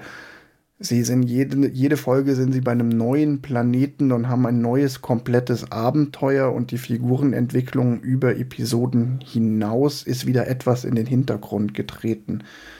Diese ganzen Versuche wie Star Trek Discovery und Picard, wo sie versuchen, dieses Mega-Movie. Dieses horizontale ja. Erzählen ja. in Serienform zu machen, das passt für mich einfach nicht ins Star Trek-Universum. Ja, ähm, das finde ich auch. Das, ich ich habe noch, noch, noch zwei Anmerkungen, die du gerade vergessen hast. Ja. Ähm, zu dem Thema Star Trek, wie es funktioniert und heute gibt. Äh, das eine ist Lower Decks. Das habe ich nie gesehen. Das ist tatsächlich äh, so ein bisschen eher das, die, die Star Trek Voyager Next Generation Zeit-Ebene von der Art der Erzählung als Klamauk, aber mit sehr viel Liebe. Also ich habe das, mhm. äh, fand ich großartig, wenn man Star Trek-Fan ist und so ein bisschen über sich selber lachen kann. Großartige Serie und die hat das auch immer, dass sie quasi, sie erzählt eine Star Trek-Folge in, in lustig, aber auch immer mit, es ist eine Woche und dann ist das rum und dann ist die Woche danach quasi eine neue Star Trek-Folge und die hat ein anderes typisches Star Trek-Problem und das funktioniert super. Ja. Mhm. Und das andere, äh, die eine der besten Star Trek-Serien überhaupt äh, ist keine Star Trek-Serie, äh, The Orville. Ähm, unglaublich großartig. Sie wollten eine Star Trek-Serie machen und hatten keine Rechte und haben eine dermaßen gute Star Trek-Serie produziert. Ähm, da ist ab und zu ein bisschen zu slapstickig, äh, weil der Produzent von The Orville ist ja hier der, äh, der Mann, der auch McFarlane ähm, Family genau, Guy. McFarlane äh, Family Guy. Ähm, mhm. Manchmal bricht das leider durch, aber ist trotzdem äh, Star Trek, wie es sein sollte, in modernen. Ja. Also aus meiner Sicht Star Trek, wie es sein sollte. Ja, da fand ich, also ich habe bei The Orville die erste Staffel gesehen und ich fand die auch erstaunlich gut für eine ähm, also ich bin da mit der Erwartung reingegangen, dass hier wird so eine super Slapstick-Verarsche von Star Trek, aber sie schaffen es dann erstaunlich viel ähm, Substanz in die Serie zu packen, sodass quasi schon ähm, das Slapstick da äh, zumindest in der ersten Staffel überwiegt aber es immer noch so ist, dass man sagt, hey, das ist eine coole Science-Fiction-Comedy-Serie. Ja, und, und sie schaffen es immer noch rein, äh, so ein bisschen durch die Hintertür irgendwie äh, häufig ein moralisches Dilemma zu beleuchten, ohne dass es so einem massiv äh, um die das Ohren stimmt. gehauen wird. Das ich tatsächlich auch sehr gelungen an der Serie. Ja, das ist ja was, was Star Trek auch immer ausgezeichnet hat. Moralische Dilemma, beziehungsweise auch dieses Strange New Worlds. Also wir müssen uns mhm. einfach, oh, wo man dann, man kommt irgendwie in ein Problemfeld und stellt am Ende fest, ach so, mein Gegenüber tickt nur in irgendeiner Form anders. Also Culture Clash. Ähm, ja. So, ach so, die, äh, keine Ahnung, die kommunizieren auf eine andere Art und Weise. Und das fehlt halt Star Trek 2009 komplett Was jetzt nicht so schlimm wäre, es fehlt aber leider dieser kompletten Iteration, die Abrams da begründet hat, weil es halt in den anderen beiden Filmen auch komplett fehlt. Sie ist halt ein bisschen zu schnell erzählt. Also da kommen wir ja wieder mhm. mit einer Serie, hast du einfach viel mehr Zeit, um halt so Einzelcharaktere rauszustechen.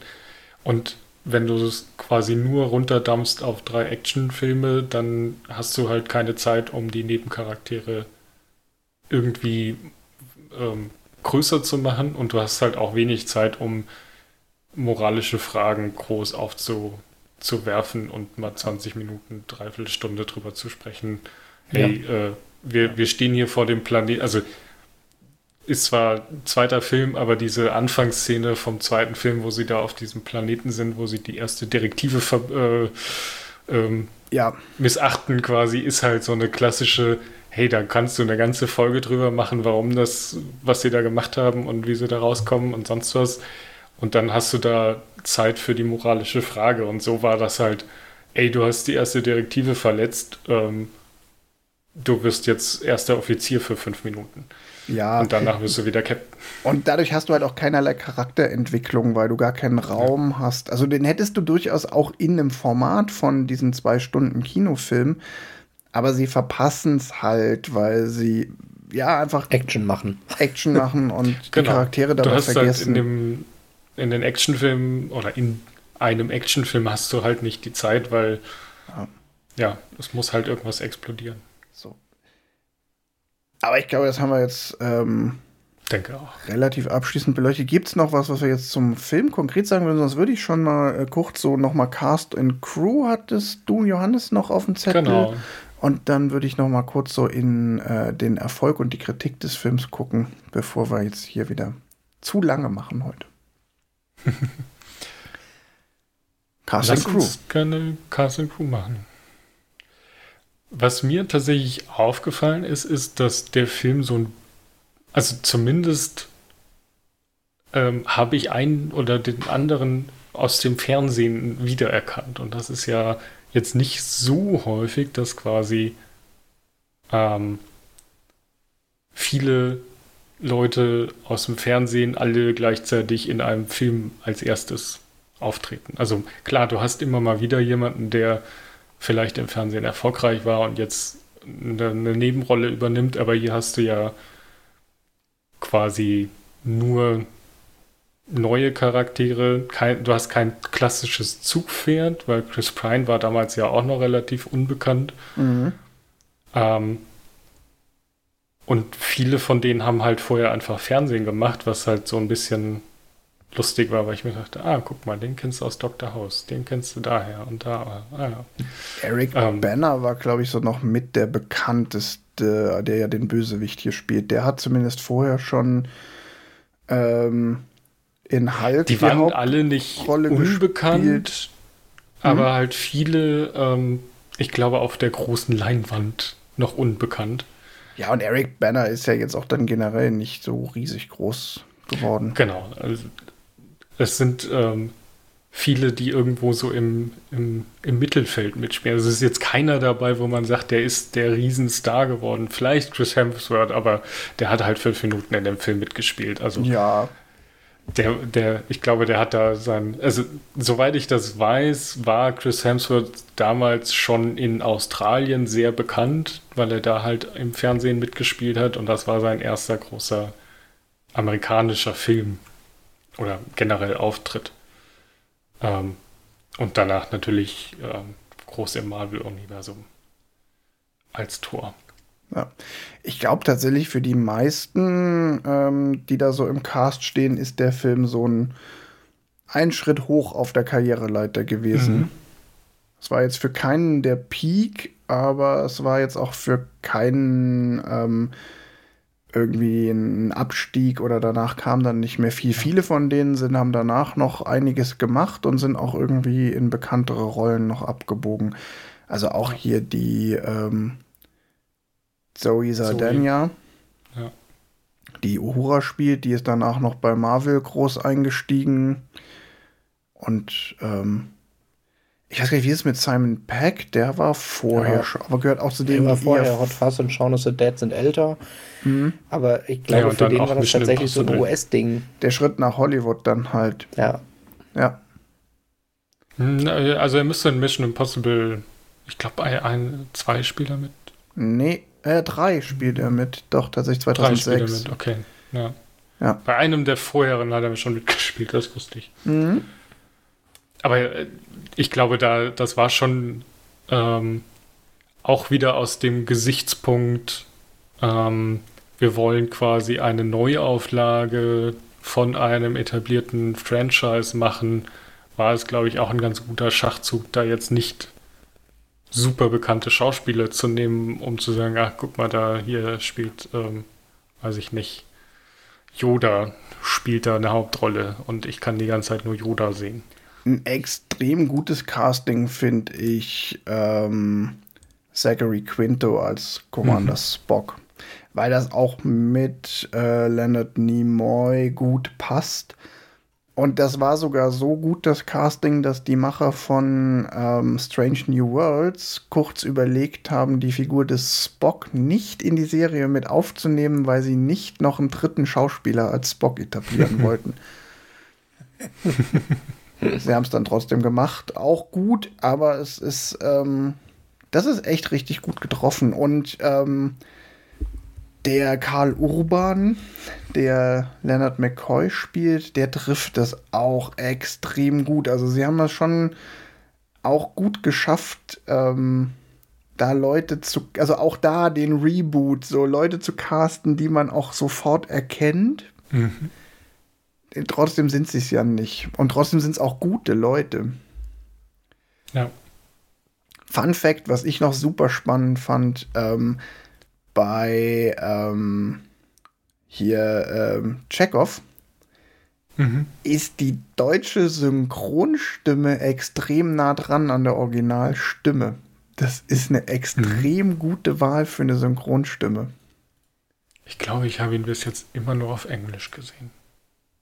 Ich weiß gar nicht mehr warum. Ich habe einen kurzen Ausschnitt auch auf Deutsch gesehen und dachte, weil ich wissen wollte, ob der im Deutschen auch so ein, wie sie das mit dem Akzent gemacht haben. Ah, und dann okay. dachte ich mir so, Mhm. oha, die Stimme ist aber auch super ähnlich. Das ist ja auch immer gut. Ja. Fiona Ryder hat da noch mitgespielt. Was hatten die für? Ja, da bin ich gerade eben auch drüber gestolpert. Die, die Mutter von Spock. Spocks Mutter. Ah, Für ungefähr zwei Minuten. Ja, sie sagt die wichtigen Sachen. ja, Junge, ich bin stolz auf dich. Egal, was du tust. sie ist also der Grund, warum Spock überhaupt zur Sternenakademie geht. ja. Was mich überrascht hat, ist, dass der Film in der Kritik extrem gut angekommen ist.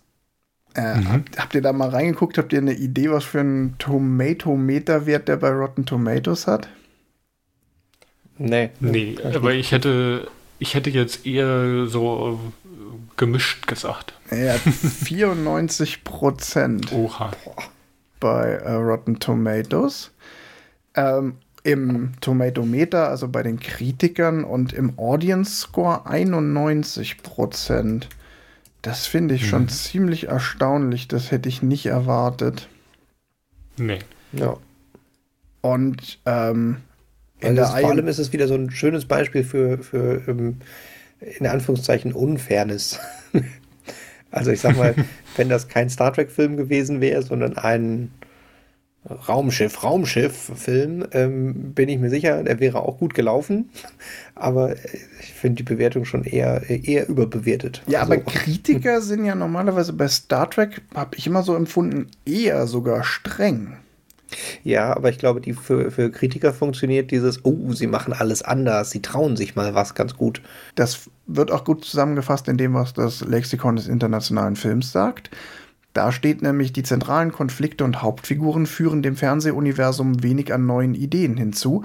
Gleichwohl besticht der temporeiche Film durch eine Mischung aus virtuoser Action, augenzwinkerndem Humor und Coming-of-Age-Drama sowie durch originelle inszenatorische Details. Das sind Lensflares, ne? Das ist das, das, was man als Lexikon des internationalen Films für Lensflare inszenatorisches. Genau. Das ist, das ist klug für Lensflare. Ja. Ich finde tatsächlich, dass das Lexikon hier ein bisschen, ähm, also ich kritisiere diese mächtige Instanz ja selten, aber ähm, also ich finde das mit dem ja, ich gehe mit, aber Coming-of-Age-Drama, da höre ich dann halt ja, auf. Nee, nee, wirklich nicht. Weil, das also das finde ich tatsächlich so, hast du den, den Film äh, gesehen? Weil da muss ich dann wieder sagen, so sorry, dafür ist Kirk halt viel zu platt und es gibt ja auch keine Charakterentwicklung bei Kirk. Ich wollte gerade sagen, also Kirks Charakter hat sich, glaube ich, seit der, der ersten Szene in dem Auto nicht mehr weiterentwickelt, oder? Ja. Also Coming of Age heißt ja erwachsen werden und nee, er wird halt nicht erwachsen. Genau nicht. Hm.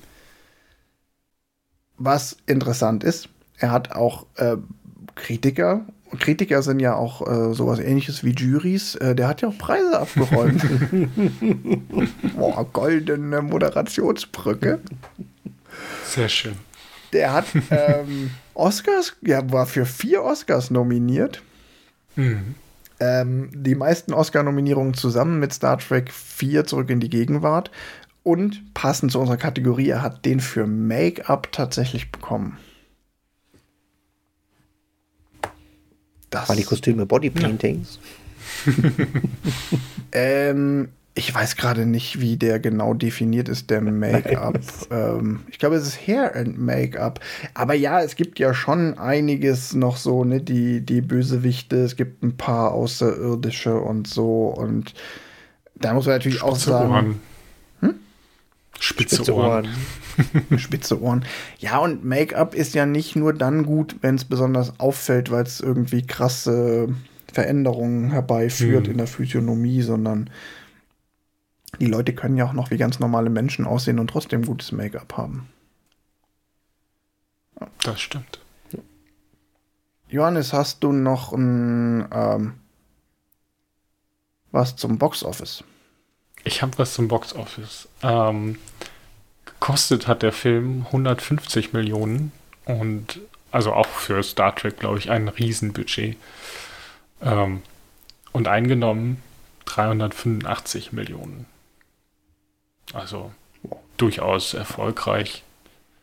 Gut und gerne verdoppelt. Genau. Ja. Kann man nichts sagen. Hat auf jeden Fall gereicht, dass man noch zwei mehr gemacht hat. Ja, und, und das, obwohl er doch angeblich einer der meist illegal im Internet heruntergeladenen Filme 2009 war. Das ist ja meistens auch ein ganz gutes Zeichen dafür, dass er an der Kinokasse ganz gut läuft. Ja, das korreliert das ja kannst durchaus. Du auch der Industrie nicht sagen. Was ich noch witzig finde, ähm, noch schnell bevor wir zum Fazit kommen, ein paar Fun Facts raushauen. Ähm, irgendwo im Film ist eine Figur von R2D2 versteckt, weil Industrial Lights and Magic die, die, ähm, die Special Effects gemacht hat.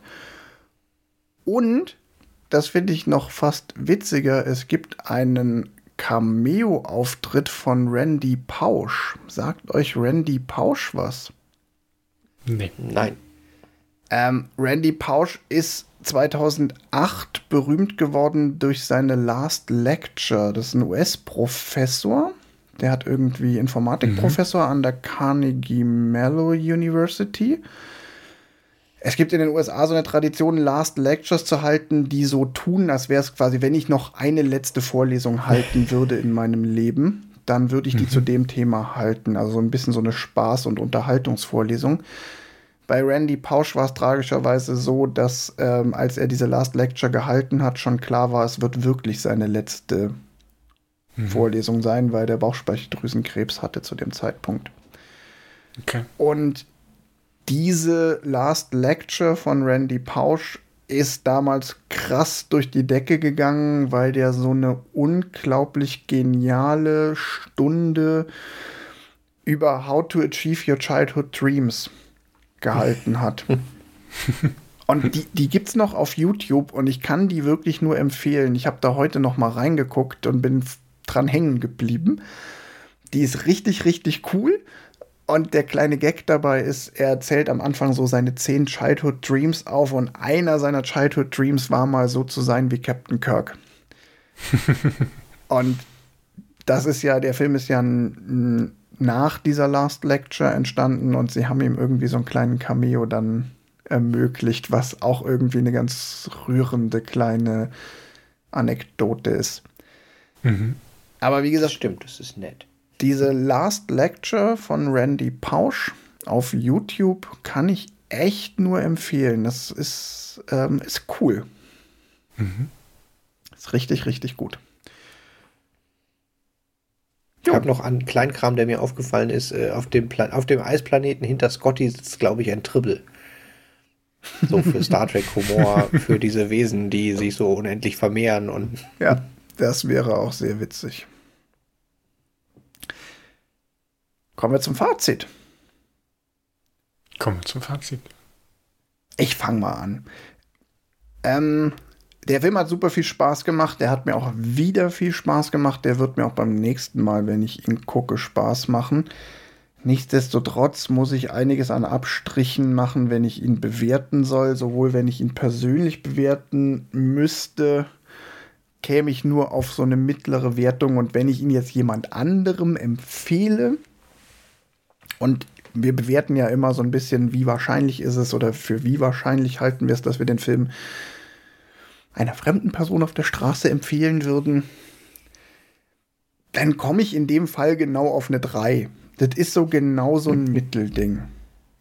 Der funktioniert gut. Ich kann auch nicht genau sagen, funktioniert der jetzt für Star Trek-Fans besser als für Nicht-Star Trek-Fans. Das ist Du kannst den Film genau, weil du Star Trek Fan, Star Trek Fan bist, nicht gut finden oder lieben. Und wenn du als Neuer da reinkommst, kannst du auch sagen, okay, ich kann mit dieser Welt nichts anfangen, also nein oder halt auch nicht.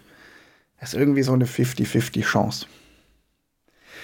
Und deshalb bleibe ich da bei drei Sternen neu Letterboxd hängen. Hm. Ja, dann ich jetzt als zweites, komm. also äh, ich hatte auch sehr viel Spaß bei dem Film. Ich würde den Film auch nochmal gucken. Ähm, ich würde ihn einem Star Trek-Fan nur bedingt empfehlen, weil er ganz viele Dinge, die für mich Star Trek eigentlich ausmachen, leider nicht hat. Und ähm, tatsächlich, ich habe es gerade eben so ein bisschen angeschnitten, äh, dass J.J. Abrams hinterher ins Star Wars-Franchise eingestiegen ist, liegt definitiv mit an diesem Film und es hieß im Vorfeld auch schon ein, oh, ich will mehr Star Wars in Star Trek reinbringen. Und jetzt im Positiven, hätte er mal mehr von diesem Film in Star Wars 9 nochmal, also das ist tatsächlich, also ich finde die für einen Abrams-Film, ähm, da hat er sehr viel mehr Innovation und sehr viel mehr Action-Spaß und äh, ist schade, dass er das in das Star Wars Franchise nicht irgendwie dann mitgebracht hat, als er dann da angekommen ist. Also deshalb, ich fand den Film gut. Ich bin auch bei der Letterbox bei der 3. Ich glaube schon, man kann den. Es ist so ein Film, da stört sich eigentlich auch keiner wirklich dran. Der ist schnell, der macht Spaß, der hat ein bisschen Spannung. Das passt. Guter Film. Äh, die, die bunte Tüte. Nichts Überragendes, aber äh, ganz cool von dem, dem Remake-Gedanken. Und wie gesagt, man hätte, hätte gerne in, insbesondere bei Star Wars 9 ein bisschen mehr davon rein, reinbauen können. Also du gibst ihm quasi drei Sterne, ich weil Star Wars 9 war, war schlecht. Ja, richtig. Star Wars 9 kriegt keine drei Sterne. Ja, dann also, mache ich noch den grünen Abschluss. Oder wolltest du noch was sagen? nee, ich wollte gerade nur sagen, ich glaube, ich glaube, Star Wars 9 ist der einzige Star Wars, den ich nur einmal geguckt habe bis jetzt Star in meinem Leben. Star Wars 9 kriegt zwei Chappies. Ja. Und das ist schon, ja. Ist doppelt, ist so, doppelt so gut wie Chappie. Ach, dieser Chappie, vielleicht muss man den doch mal Wag dich. Filme, die, wo wir die, die Folge Filme, mit denen am Ende nur noch piepen müssen. Reihe abrupt endet. Filme zur Freundschaftsaufkündigung. Filme, die wir im Podcast nur zu zweit besprechen. das ist auch eine gute Kategorie. Johannes. Dann äh, sage ich auch noch was zu Star Trek, ohne dass ich nochmal Star Wars erwähne. Ups. ähm, ja, also mir hat der Film Spaß gemacht. Ähm, ich habe, wie gesagt, ja nichts mit Star Trek der Serie an sich zu tun gehabt. Ähm, deswegen ist es für mich halt ein klassischer Science-Fiction-Action-Film ohne, wo ich jetzt sage, ah, das, das ist aber für mich nicht Star Trek oder so, weil das ist halt für mich Star Trek. Deswegen würde ich ihn auch tatsächlich besser bewerten. Ich würde ihm eine 4-Sterne-Bewertung geben. Ähm, weil ich aber halt auch glaube, dass es eine ganz gute ähm, Mischung aus Nerd-Universum und halt ähm, Mainstream-Kino ist. Sodass man da, glaube ich, viele Leute von überzeugen kann, diesen Film zu gucken. Oder ihn vielen Leuten empfehlen kann. Dann, da wir Viertelsterne nicht vergeben können, bleibt es in der Sommer bei drei. Genau, es bleibt bei drei. Aber, aber da, du hast zum Protokoll. Alles klar.